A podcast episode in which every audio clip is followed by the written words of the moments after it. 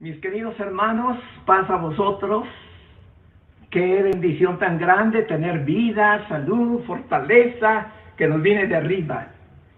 No es cosa nuestra, es la bendición de Dios. Gracias al Señor que estamos unidos en espíritu para meditar en la palabra de Dios. Y en esta época de pandemia, hermano, es cuando más debemos buscar la palabra de Dios. No habrá depresión, no habrá desesperación, la palabra de Dios te va a llenar, te va a llenar. Dice Jesús, aguas brotarán de tus entrañas, el gozo del Espíritu Santo. Así que hermanos, muchas gracias por poner oído. Y una vez más, el que tiene oído para oír, que escuche. Eh, si el que no quiere oír, tranquilo hermano, tú escucha, tú pon oído, porque vas a oír lo que Dios dijo. El tema para esta ocasión es la segunda bienaventuranza. La segunda bienaventuranza. Ya, ya explicamos qué es bienaventuranza, etc. Como dice Mateo 5.4, bienaventurados los que lloran, pues ellos serán consolados. Recuerde que cuando empezó a disertar las bienaventuranzas, puso sus ojos en sus discípulos. Bienaventurados los pobres en espíritu, refiriéndose a ellos. Ahora, bienaventurados los que lloran, refiriéndose a sus discípulos, porque ellos serán consolados.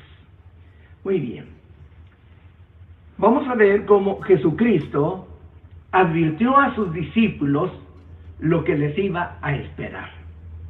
Juan 15, verso 20, última parte dice, si me persiguieron a mí, también os perseguirán. Pero todo esto os harán por causa de mi nombre, porque no conocen al que me envió. Agrega en Juan 16, 20, en verdad, en verdad os digo, que lloraréis y os lamentaréis, pero el mundo se alegrará. Estaréis tristes, pero vuestra tristeza se convertirá en alegría por el consuelo del Señor. Cuando recibimos ese divino consuelo del Señor, qué gozo interno el que sentimos Quizá nos insultan, quizás se burlen de nosotros, quizá nos calumnian y pues da tristeza, en verdad da tristeza por la calumnia, por, por el odio, por sin sentido. Pero no importa, de pronto viene el consuelo del Señor y entonces sientes felicidad. Por eso dice, bienaventurados los que lloran, pero los que lloran ¿Por qué? Por la causa de Jesús, de seguir sus enseñanzas, por causa de la fe, por causa de estar en comunión con el Padre. Por eso Jesús dice, no conocen al que me envió, no quieren conocer a mi Padre, no quieren escucharme a mí. Entonces los que me escuchan a mí y me siguen a mí serán perseguidos por aquellos que no han aceptado. Y eso causa lágrimas porque somos carne y hueso y nos entristece, nos duele, ¿cómo no nos va a doler? ¿Cómo no nos va a doler? Y, brotan las lágrimas de tristeza, pero viene el consuelo del Señor. Pablo, apóstol de Jesucristo, dice en Hechos capítulo 20, versos 18 y 19, dice, le dice a los ancianos de Éfeso, cuando vinieron a él, los pastores de Éfeso, les dijo, vosotros bien sabéis cómo he sido con vosotros todo el tiempo, todo el tiempo, desde el primer día que estuve en Asia, sirviendo al Señor, subraye, con toda humildad y con lágrimas. El predicador, el misionero, hermano, siempre sufre, siempre llora porque lo ofenden, lo atacan y sin razón. Y, obviamente eh, no va a apelar a un juicio, llevar a un juzgado, a una corte. No, Jesús dijo que teníamos que sufrir, que teníamos que soportar, pero vendré el consuelo de arriba, hermano. Así que si tu predicador está sufriendo, tu hermano que evangelizas, eh, sufres porque te, te dicen improperios, porque te insultan, te va a doler y vas a llorar pero el Señor te va a consolar. Bienaventurados los que lloran. Y Pablo decía, con toda humildad, con lágrimas, con pruebas que vinieron sobre mí por causa de las intrigas de los judíos. Siempre la intriga, siempre eh, eh, esa, guerra, siempre esa envidia, eh, todo negativo te va a atacar a ti que buscas a Dios de todo corazón. Así está escrito, hermano. Así está escrito. Pero ¿qué decía Pablo? Mira lo que decía Pablo. Mira la convicción de los que lloran en el camino del Señor. Y, lo está diciendo el apóstol Pablo inspirado por Dios. Segundo de Corintios 4, 7 al 11. Pero tenemos este tesoro, hablando del Evangelio, en vasos de barro. Claro, no somos perfectos, no somos árboles insensibles, no, somos carne y hueso. Dice, dice que tenemos este tesoro en vasos de barro para que la extraordinaria grandeza del poder de Dios sea no de nosotros, sino de aquel de quien viene. Y dice, sigue diciendo, afligidos en todo. El que quiere atacarnos todo lo va a ver mal. Todo lo que tú hagas está mal, está malo, está malo y está malo. Y eso pues como eres humano pues te, te duele, porque tú sabes que no tienes mala intención. Entonces dice, afligidos en todo, pero no agobiados, perplejos, pero no desesperados, perseguidos, pero no abandonados. ¿Por qué? porque tenemos el consuelo del mismo Señor. Bienaventurados los que lloran, porque ellos serán consolados. Dice, ahora entendemos por qué Pablo decía, con lágrimas, con pruebas, a causa de las intrigas de sus enemigos los judíos. Se cumplía en sus siervos perfectamente la bienaventuranza. Y luego Pablo recalca en sus cartas, le dice a Timoteo, le dice en la segunda carta a Timoteo, capítulo 3, verso 12, dice así, y en verdad, todos los que quieren vivir piadosamente en Cristo Jesús, no así nada más piadosamente sin Cristo, no, piadosamente en Cristo Jesús, imitando a Jesús, siguiendo a Jesús. En verdad, dice Pablo, todos los que quieren vivir piadosamente en Cristo Jesús serán perseguidos. De una o de otra manera, allá, Corea del Norte, en China, en la India, con los musulmanes perseguidos literalmente, hermano, acosados completamente. En, en China están destruyendo todo lo que es templo están tratando de erradicar todo lo que tenga nombre de Dios.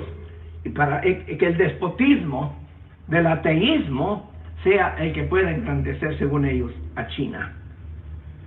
Bueno, acá nosotros estamos en la llamada democracia, hay libertad, pero siempre en el mismo pueblo de Dios están las intrigas, está la persecución, está el ataque, no importa, está bien, llora, Llora, hermano, pastor.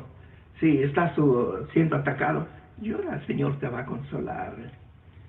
En Hechos 14, 22 dice, dice, fortaleciendo los ánimos de los discípulos, exhortándolos a que perseveraran en la fe y diciendo, escuchen lo que dijo aquí el apóstol, es necesario que a través de muchas tribulaciones entremos al reino de Dios. No pocas, muchas tribulaciones.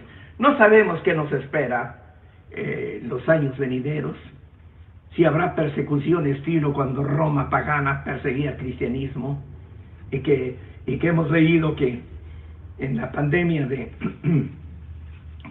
que vino sobre Roma pagana, los cristianos atendían a los paganos que se estaban muriendo con con la epidemia que había venido.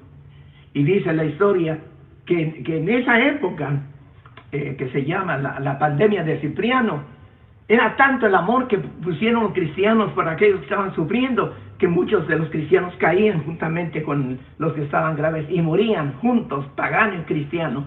Pero eso mismo, ¿sabe qué hizo? Hizo florecer el cristianismo grandemente. ¿Por qué, hermano? Porque a pesar que esos paganos los habían perseguido, los cristianos no guardaron rencor. Un auténtico discípulo de Jesús no guarda rencor, hermano. No guarda rencor. Sabe, sabe, como dice aquí, que por muchas tribulaciones entremos al reino de Dios. Así que hermana, hermano, si estás eh, en tribulación por causa de tu fe, en el trabajo, en tu familia, doble su rodilla y pida a Dios la fortaleza.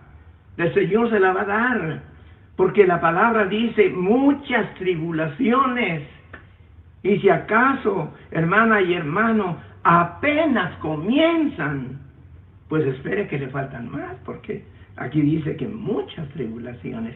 Pero usted tiene de su parte a Dios a Jesús, al Espíritu de Dios. Usted tiene lo mejor de su parte. Entonces, no desprecie, no ignore, no, no. Usted ame, atienda, haga el bien, no pague con mal eh, el mal que le hacen. Al contrario, hay que pagar con bien para que la bendición de Dios siempre esté con usted. Y, y si usted es demasiado sensible y al caer la noche usted llora, el Señor va a recoger sus lágrimas en su redoma. Y eso es hermoso, hermano. En primera de Pedro, capítulo 4, verso 12, 19, también se nos advierte, amados, no os sorprendáis del fuego de la prueba. Son pruebas que te vienen a ti. Pero ¿sabes cómo, cómo te consuelas? Diciendo, Jesús sufrió por mí, lo que estoy sufriendo no es nada. El que sufrió fue Jesús. Lo que yo estoy sufriendo, eso, eso no. Voy más bien a, llamar gozo del Espíritu Santo en mi corazón. Así que considéralo como una prueba. Está bien. Así que dice, una prueba que en medio de vosotros ha venido para probaros como si alguna cosa extraña estuviera aconteciendo. Ay, pero ¿cómo es esto que yo haciendo bien, tratando de hacer lo mejor? Eh, me vienen ataques, me vienen críticas, eh, discordias. Tranquilo, hermano. Eso así tendrá que ser. Satanás no está en una hamaca ahí en la playa eh, amaqueándose. Dice que anda como un león rugiente, que anda tirando dardos de fuego para dañarte. No importa, hermano. Así que sigue diciendo Pedro, dice, antes bien, en la medida en que compartís los padecimientos de Cristo, Dios mío, pues no hemos llegado hasta eso nosotros aquí, hermanos, en Occidente y en este continente tenemos mucha paz en el Señor, mucha libertad. Dice, bueno, le decía a aquellos cristianos que sí estaban sufriendo, dice, regocijaos para que también en la revelación de su gloria os regocijéis con gran alegría. Qué precioso, ¿no? Vale la pena, hermano. Vale la, vale la pena derramar lágrimas porque injustamente eres atacado y perseguido. Esas lágrimas valen oro. Y vas a ver cómo se va a convertir en un gozo inefable. Hermano, pero usted cree que de veras vendrá un reino? le voy a hacer una pregunta. ¿Usted, ¿Usted cree que usted existe? ¿Usted que me está hablando? Estoy hablando así de una manera figural. ¿Usted que me está hablando? ¿Usted existe? Pues claro que no me ve aquí, ok. ¿Y por qué existe? Pues bueno, porque tengo vida, bueno. Pero entonces si es usted, sí existe usted. Y así como usted existen más de 7 mil millones en el mundo entero, ¿sí o no? ¿Y por qué si existimos y no sabemos ni cómo es que estamos aquí tantos millones, cómo no va a venir un nuevo mundo que Dios ha preparado? Espérelo con fe, con esperanza. Eso le purifica el corazón. De lo contrario, se va a amargar. Por eso dice, un científico en esta epidemia, dice, no se extremen en el pesimismo, porque van a dar por resultado dos cosas. O le va a dar un gran coraje, o si no se volverá apático. Eh, ya ni ganas de bañarme dan. Como tengo que estar encerrado, ya ni siquiera me dan ganas de bañarme. ya como caiga, apático. No, señor, bañese, arréglese. Hermanas, arréglese, pónganse bonitas. Claro, pero no se enoje porque los ricos actualmente ahorita aprovechan y le suben los precios a las cosas y, y, entonces pues obviamente el empleado pues sube porque imagínense, pero entonces lo que tenemos que hacer es aceptar, esa es la realidad. Pero no, no, que no, ni ira ni apatía, sino aceptación. Eso es lo que tenemos que hacer. Muy bien. Y seguimos analizando entonces, bienaventurados los que lloran. Ahora te quiero preguntar, ¿Jesús lloró? ¿Y por qué lloró? Vemos que lloró cuando Lázaro había muerto. Él mismo esperó cuatro días para que ya, ya pestara y debiera ser un, un verdadero milagro. Dice que lloró. Pero esas lágrimas, de acuerdo al, al griego 1145 de la concordancia de Strong, eran lágrimas silenciosas. Eran lágrimas que se derramaban sobre sus mejillas, ni siquiera un suspiro. Pero cuando iba del monte de las olivas para Jerusalén, en lo que le llaman el, sábado de, Ramos. Dice Lucas 19, 41 y 44. Imagínense, lo va en el asnillo, bajando del monte de las olivas. Desde el monte de las olivas se ve allá Jerusalén.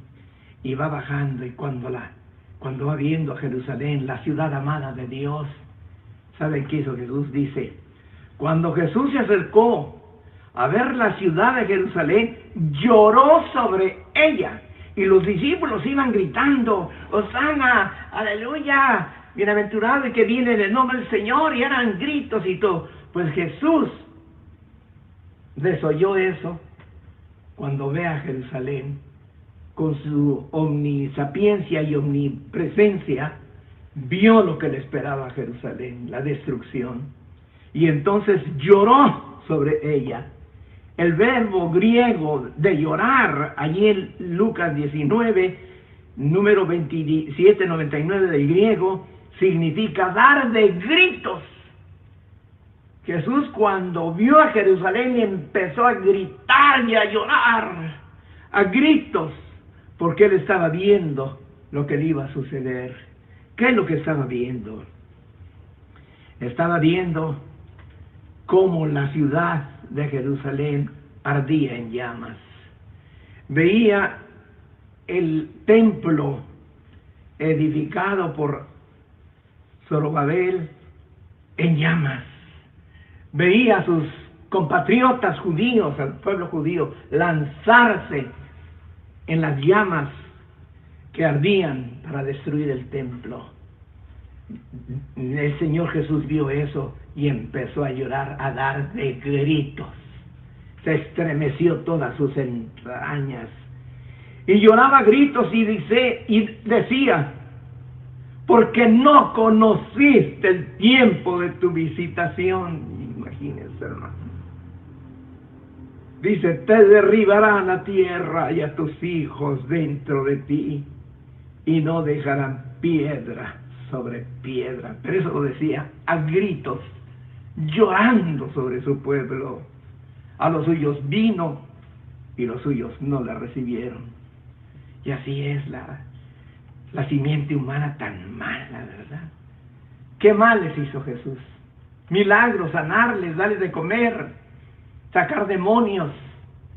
Y sin embargo, crucifícale, crucifícale, Y los que habían sido discípulos, cuando oyeron un mensaje que no pudieron entenderlo, ah, no se puede entender, dura es esta palabra, mamá, y se fueron muchísimos discípulos, dejando a Jesús, imagínate. Y Jesús dijo a sus discípulos, ¿se quieren ir ustedes también? No, no, no, solo tú tienes palabras de vida. Pero qué, qué, qué, qué dura es nuestra naturaleza, hermanos. Nunca se aprecia lo bueno. ¿Y sabes por qué? Cuando hay envidia. Cuando hay envidia no se aprecia lo bueno, al contrario, hay que bajarlo, hay que bajarlo. Qué, horror, qué espanto. Pues entonces Jesús lloró, lloró por Jerusalén. Lloró cuando vio llorando a las hermanas de, de Lázaro. Cuando vino María y él, con con ella muchos judíos llorando Señor, si hubieras estado aquí, mi hermano no estuviera muerto. El Señor se conmovió, pero solo se le derramaron las lágrimas. Pero cuando vio a Jerusalén quemándose en, su, omni, en su omnipresencia, lloró. Le dolía el alma ver el templo construido para Dios quemado. Y la historia dice que murieron no sé cuántos millones, no sé si millón y medio que, que estaban allí en Jerusalén. Qué triste, qué triste, hermanos. Pero bueno, lloró por Jerusalén. ¿Y qué hizo Jesús en la cruz del Calvario? ¿Qué hizo Jesús cuando oía, oía al pueblo que decían, crucifícale, crucifícale? Y quizá muchos de los que que ya no quisieron oírlo de sus discípulos y se fueron. Quizá ya estaban apoyando a los sacerdotes y a los escribas. Sí, crucifícale. ¿Y qué hizo estando en la cruz? Padre, perdónales, porque no saben lo que hacen. Qué precioso, ¿no, hermanos? Qué precioso. Entonces, tenemos, hermano, hermana, que está sufriendo porque te acabas de convertir al Evangelio y tu familia detesta el Evangelio y te empiezan a torturar, a hacerte burla, eh, y a difamar a, la iglesia, eh, no les contestes nada. Quédate callada, quédate callado, hermano. Solo internamente ora, ora por tu familia. Y un día tu familia va a aceptar el Evangelio, pero tú en silencio. Derrame esas lágrimas en silencio que derramó Jesús. Y cuando estés ya solo en la noche, grítale a Dios. Desahógate como Jesús se desahogó gritándole a su Padre. Así, grítale a Dios para que toque el corazón de tu familia. También Pablo lloraba por los que vivían en pecado. mira lo que pasa en los siervos del Señor. Segunda de Corintios capítulo 12, versos 20 al 21 dice, Dice, le dice Pablo, porque temo que quizá, le dice a los corintios, cuando yo vaya, halle que no sois lo que yo deseo que seáis. Que quizá haya pleitos, celos, enojos, rivalidades, difamaciones, chismes, arrogancia, desórdenes.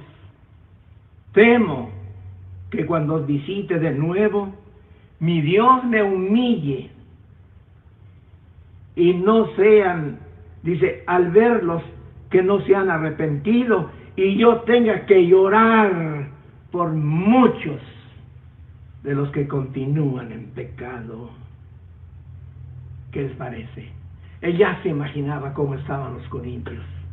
Como era una ciudad próspera, un puerto allá en Grecia, próspero, grandemente, había dinero, estaba el, el templo de Afrodita, la diosa del amor, una prostitución asquerosa, la iglesia, a pesar de que ya eran discípulos de Jesús, participando de esas rameras del templo de Afrodita, y, bueno, pleitos entre ellos, llevándose a los, a los tribunales, y, y Pablo dice, voy a tener que llorar, me va a humillar Dios y voy a tener que llorar por ¿Cuántos de ustedes no se han arrepentido? ¿Y qué hacía Pablo? Llorar, dice. Tendré que llorar. Duele, hermano. Dan la palabra y la palabra y la gente no se arrepiente. No es como hablar de a, a la madera, al árbol. No hay. ¿Y sabes por qué? Jesús dijo, el que tiene oído, que escuche. El que no tiene oído, hermano, nada, no le entra la palabra. Y así estaban los corintios. Entonces, también lloraba por los enemigos de la cruz. Miren, Filipenses 3, 4 al 18. Porque muchos andan, como os he dicho muchas veces, y ahora os lo digo, llorando, le dice Pablo a los filipenses, que son enemigos de la cruz de Cristo, especialmente los judíos, los judaizantes que seguían predicando que, que Moisés y que el pueblo judío y que Cristo no, eh, eran enemigos de la cruz. ¿Y qué hacía Pablo? Llorar. En lugar de enfrentárseles así, lo que hacía Pablo era llorar. Pobre Pablo, prefería llorar, hermano, antes que pelear con ellos. La, bien, la bienaventuranza dice, bienaventurados porque ellos serán consolados, los que lloran. Es mejor llorar que pelear. ¿Te acuerdas allá en el Antiguo Testamento cuando, cuando Esaú se enojó contra Jacob porque le, le, vendió Esaú la primogenitura a, a Jacob? Entonces enojó y dijo, cuando muera mi padre Isaac, yo mato a Jacob. Y la madre oyó, le dijo, vete hijo. Y ya se fue y después ya se multiplicó Jacob y ya regresaba a su tierra. Cuando va viendo que allá a lo lejos un hombre con una multitud como de 400 y entonces vio que era su hermano Saúl. ¿Qué hacer? Pues dividió a, sus, a su familia, dijo, me va a matar, va a matar a mi gente. Y dividió, ¿verdad? Como él quiso y él se adelantó. Y entonces cuando él ya se adelanta y ya están cerca, Esaú se baja del caballo y corre hacia Jacob. Y Jacob hasta aquí llegué. Y no fue y lo abrazó. Y se abrazaron. Y lloraron, pero lloraron de alegría. Lloraron de perdonarse. Hermano, si tú tienes un enemigo, una enemiga, hermana, no sigas con esa enemistad. Te, está eh, carcomiendo el corazón. Te está destruyendo la vida espiritual. ¿Qué es enemiga? No vale la pena, por favor. Perdona si te ofendió, si te dijo, si te quitó, si te robó, te, te calumnió. Que, perdónale, ¿qué problema hay? Si lo importante es estar bien delante de Dios. Abrázale hermana, mire, que haya paz entre nosotros. No llames a discordia. Haz lo que hizo Jacob y Esaú, que lloraron y lloraron. Sí, fue el abrazo el abrazo del amor y del perdón. Y lo mismo José, tú sabes que lo vendieron sus mismos hermanos, lo vendieron, lo echaron en el pozo, pudo haberse muerto allí.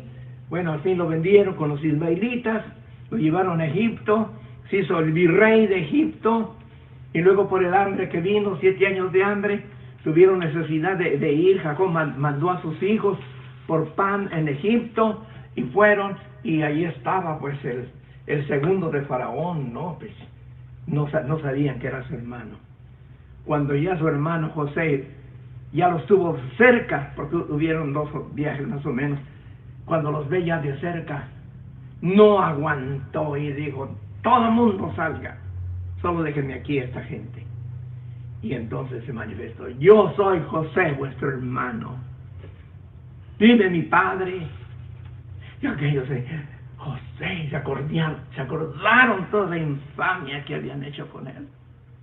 Yo soy, dice, no se preocupen, Dios me mandó para acá.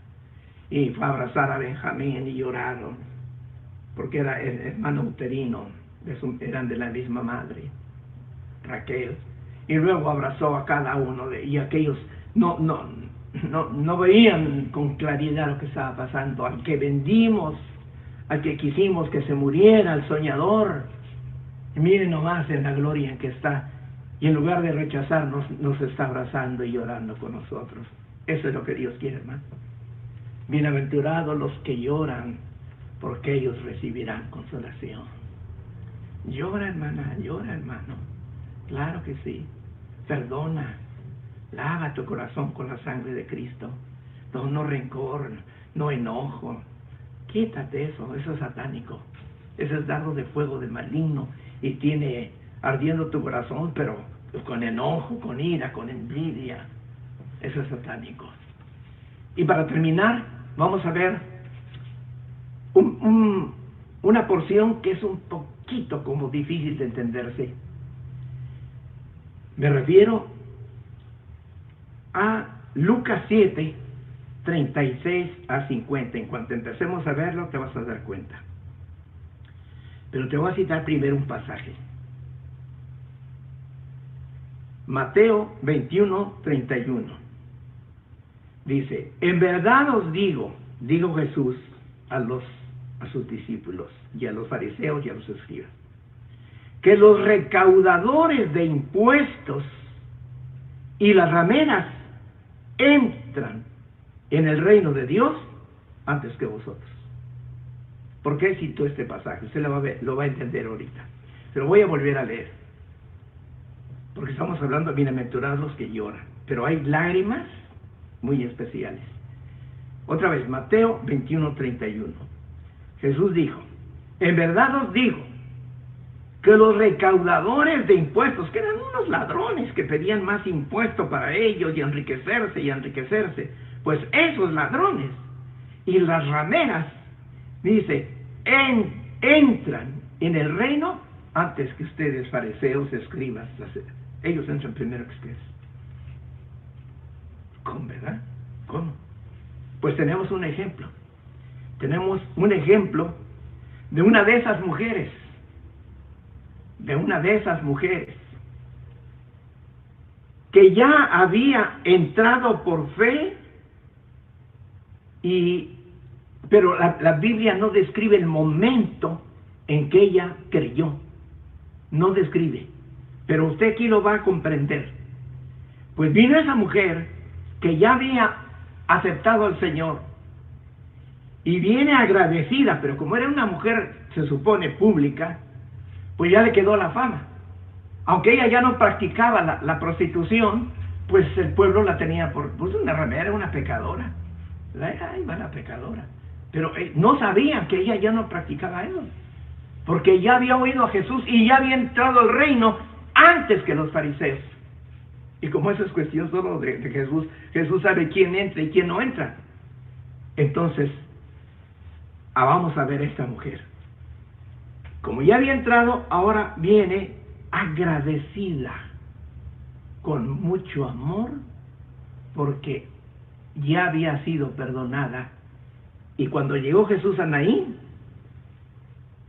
porque aquí no está hablando de, ahí viene donde se equivocan muchos hermanos, aquí no está hablando de Judá, de Jerusalén, de Judea, está hablando de Galilea.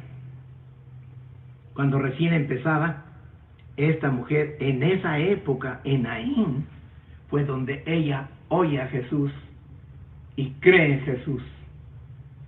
Y el Señor sabe quién tiene fe y el Señor le perdona sus pecados. Pasó el tiempo y entonces hubo una oportunidad ahí mismo en cuando se dio cuenta que Jesús entró a casa de un fariseo. Y, y entonces viene esta mujer y entra. Según Lucas 7, 36 en adelante dice, uno de los fariseos le pedía a Jesús que comiera con él.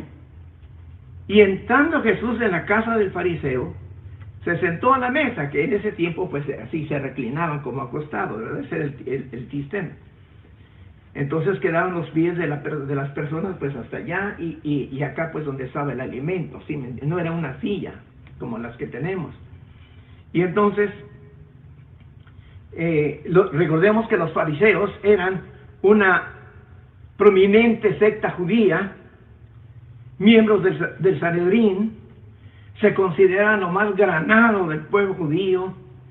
Eh, entonces, pero Jesús conocía el corazón de, ese fariseo que lo estaba invitando a comer y como Jesús no era orgulloso, no que yo con fariseo.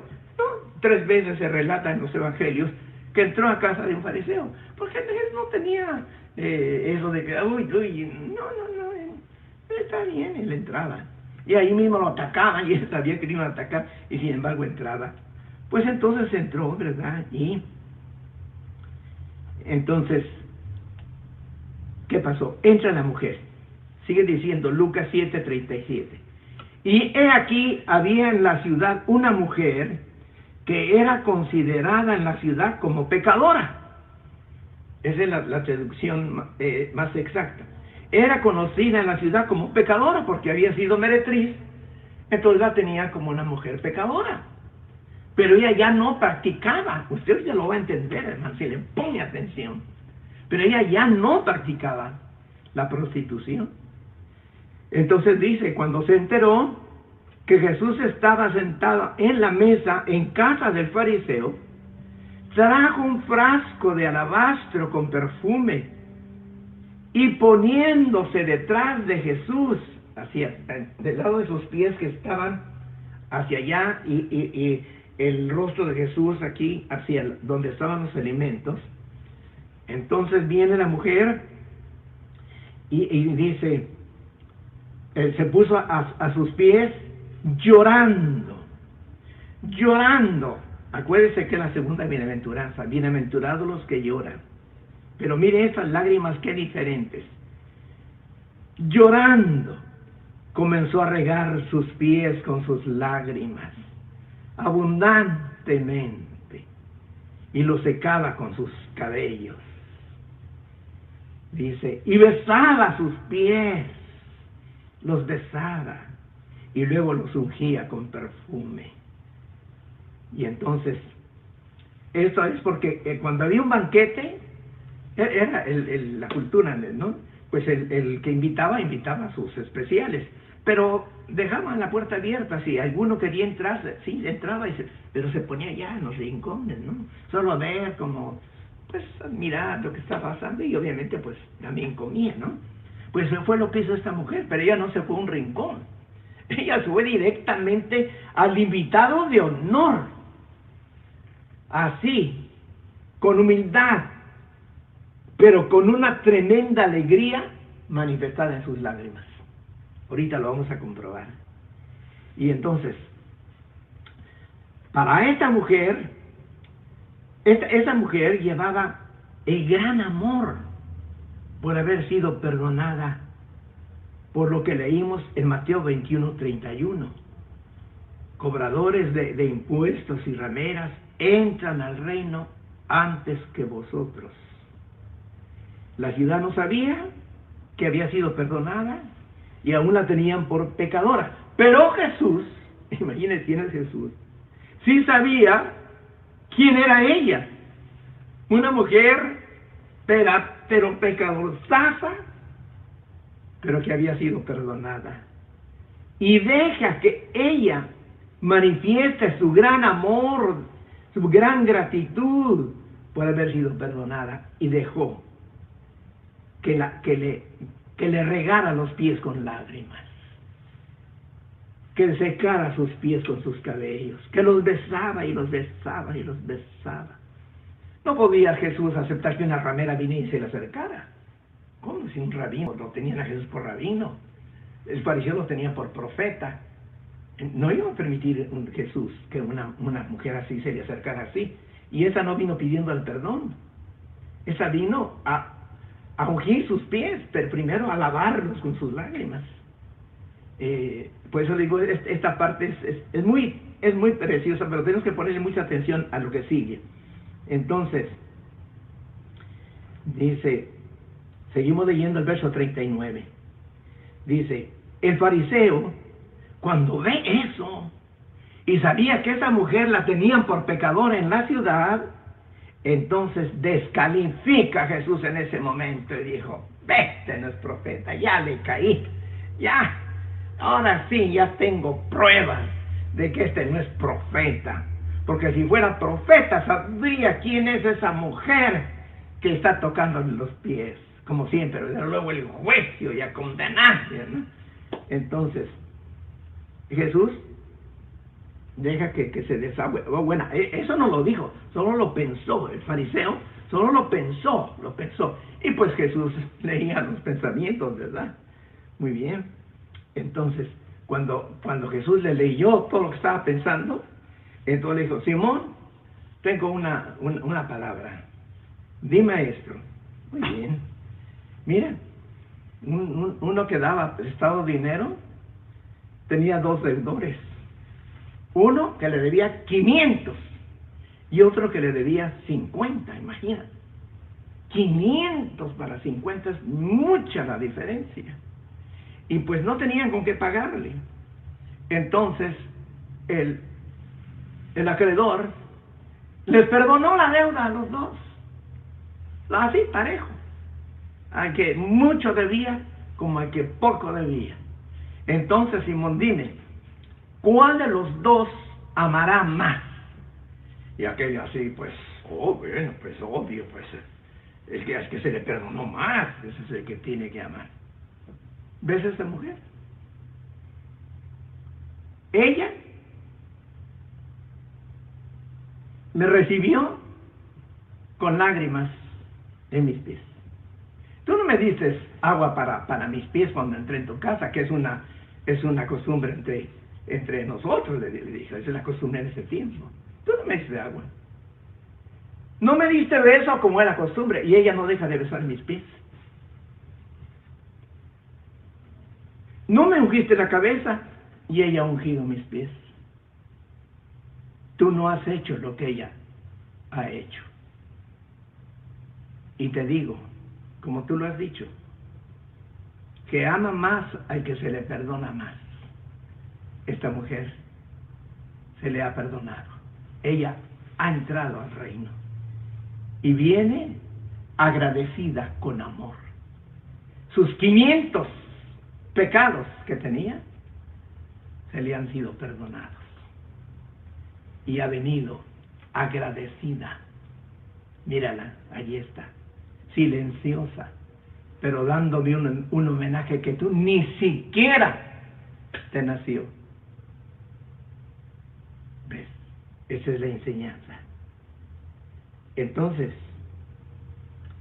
ahora aquí la pregunta para usted y para mí es, según la parábola, Jesús dijo, ¿Cuál de los dos a quien se les perdonó amó más?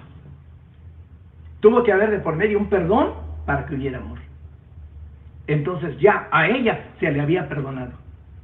Y como ya se le había perdonado, ahora ella viene agradecida, agradecida, porque ya se le había perdonado. Ella no hizo lo que hizo para que el Señor la perdonara. no, no da evidencia la parábola. La parábola da evidencia de que ama más al que más se le perdona. Y como ya habíamos leído en Mateo 21, 31, los, las raneras entran antes que ustedes, escribas y fariseos. Y esta mujer ya había entrado. Y ahora viene y tiene oportunidad de manifestar con lágrimas, pero lágrimas de gozo, de felicidad, ver esos pies preciosos de Jesús, secarlos con su cabello, besarlos besarlos y besarlos. Una pecadora no hace eso.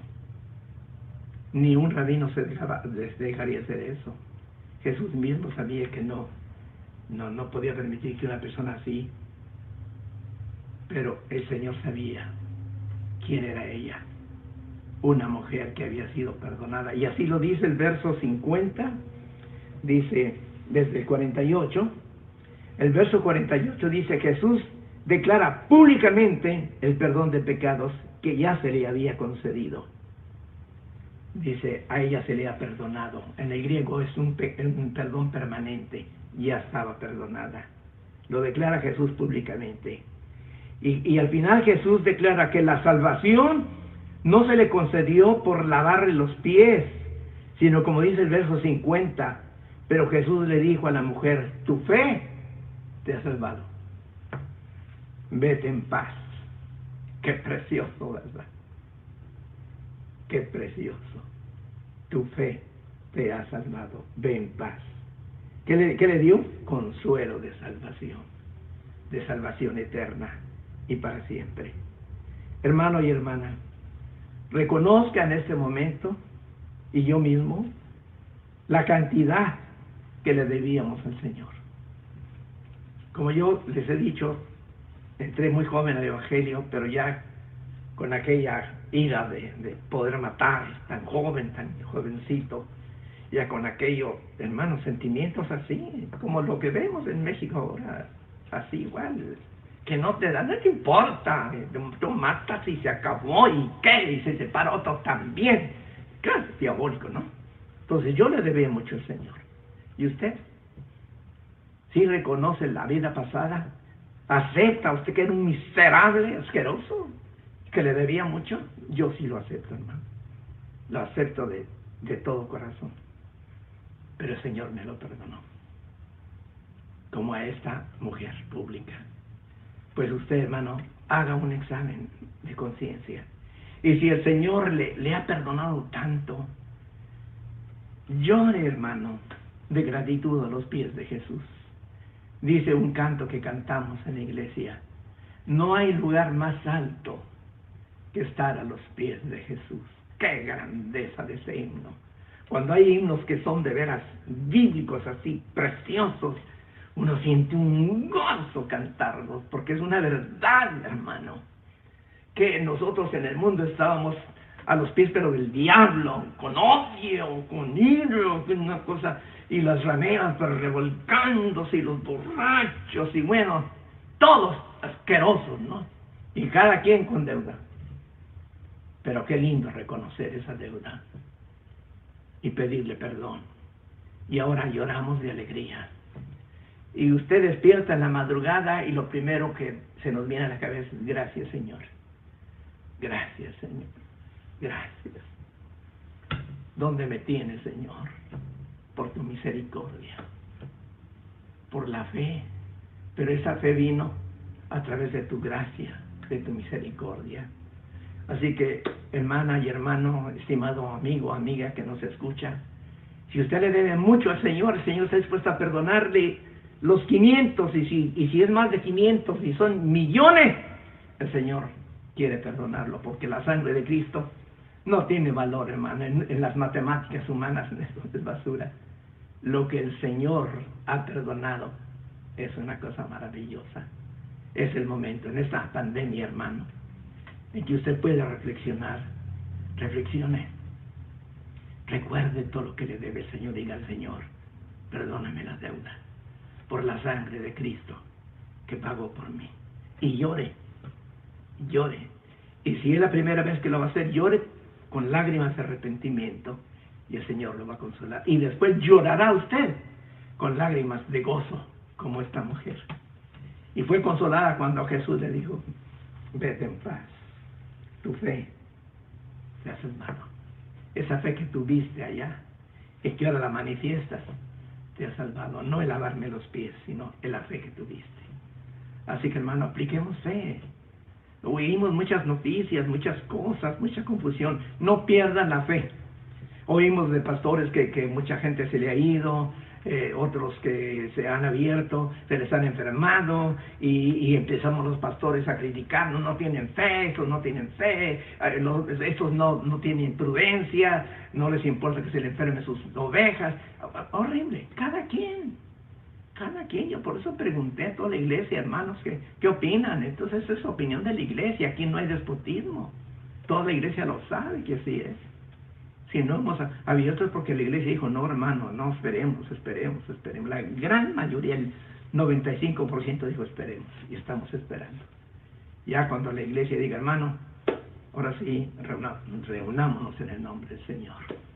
Así que hermano, pero mientras tanto aprovecha, aprovecha este retiro, eh, eso que estás en tu casa, esos momentos difíciles, aprovecha para reflexionar sobre tu vida y acércate más al Señor. Vale la pena, hermano. Acuérdate de la primera, porque vuestro es el reino de Dios. Y al llorar serás consolado. En el mundo no hay quien te consuele, hermano. En el mundo se ríen de ti, del dolor que tienes, se ríen de ti y, y te desean lo peor en el mundo. No importa, tenemos al Rey de Reyes a nuestro favor. Vamos a dar gracias por la palabra. Nuestro bendito Dios, te agradecemos, Padre, porque tú nos recomendaste que este era tu Hijo amado, en el cual tomas contentamiento. Y dice la orden a él oír. Y sí, queremos seguir oyendo a Jesús en sus enseñanzas perfectas. Y tu mismo Hijo en humildad dice que todo lo que él decía tú se lo habías dado. Qué humildad a tu Hijo tan grande, tan hermosa. Padre, ayúdanos a escuchar la sabiduría de Jesús y a vivirla. Por favor, Señor, ayúdanos. Mira, esta etapa difícil para todo el mundo. Sabemos que ha habido muchas pandemias en donde han muerto millones. Actualmente, pues prácticamente es poco lo que ha muerto. No sabemos cuánto más durará, eso tú sabes. Pero mientras se averigua, Señor, sabemos que hay problema económico, problemas de víveres, problemas de, bueno, cuántos problemas se, se, vienen encima. Pero tú verás siempre por tu pueblo, Señor. Pero yo te ruego que mires por tu pueblo espiritualmente. En lo que más te interesa es que nuestra fe no se apague, que nuestra fe esté despierta, viva, como una grande llama, y nuestra esperanza. Sí, Señor, muchas gracias. Gracias porque nos has dado tu Espíritu Santo y Él es el que nos da esa fortaleza. Te lo agradecemos de todo corazón. Te pido por esta iglesia, Señor, y por todas las demás iglesias donde están siendo perseguidos. Corea del Norte, la India, los musulmanes, en Rusia, en China, que en verdad nuestros hermanos, cómo están sufriendo, pastores y no pastores, miembros, y Señor, dales fortaleza. Yo sé, Padre, que los que lleguen a ser mártires, tú les tienes una recompensa, pero preciosa en el reino. Qué hermoso, Señor. Ayúdanos acá que no tenemos esa persecución, para que no sea la persecución de, de, la abundancia y del desperdicio y de que no sea eso, la diversión que, que nos coma, sino que nada pueda pagar nuestra fe, ni, y sobre todo el amor hacia ti, nuestro Padre. Te lo pedimos y, el amor para tu Hijo Jesús. Todo te lo pedimos en el, nombre precioso de Cristo Jesús, Señor nuestro. Amén. Que Dios les bendiga y paz a vosotros.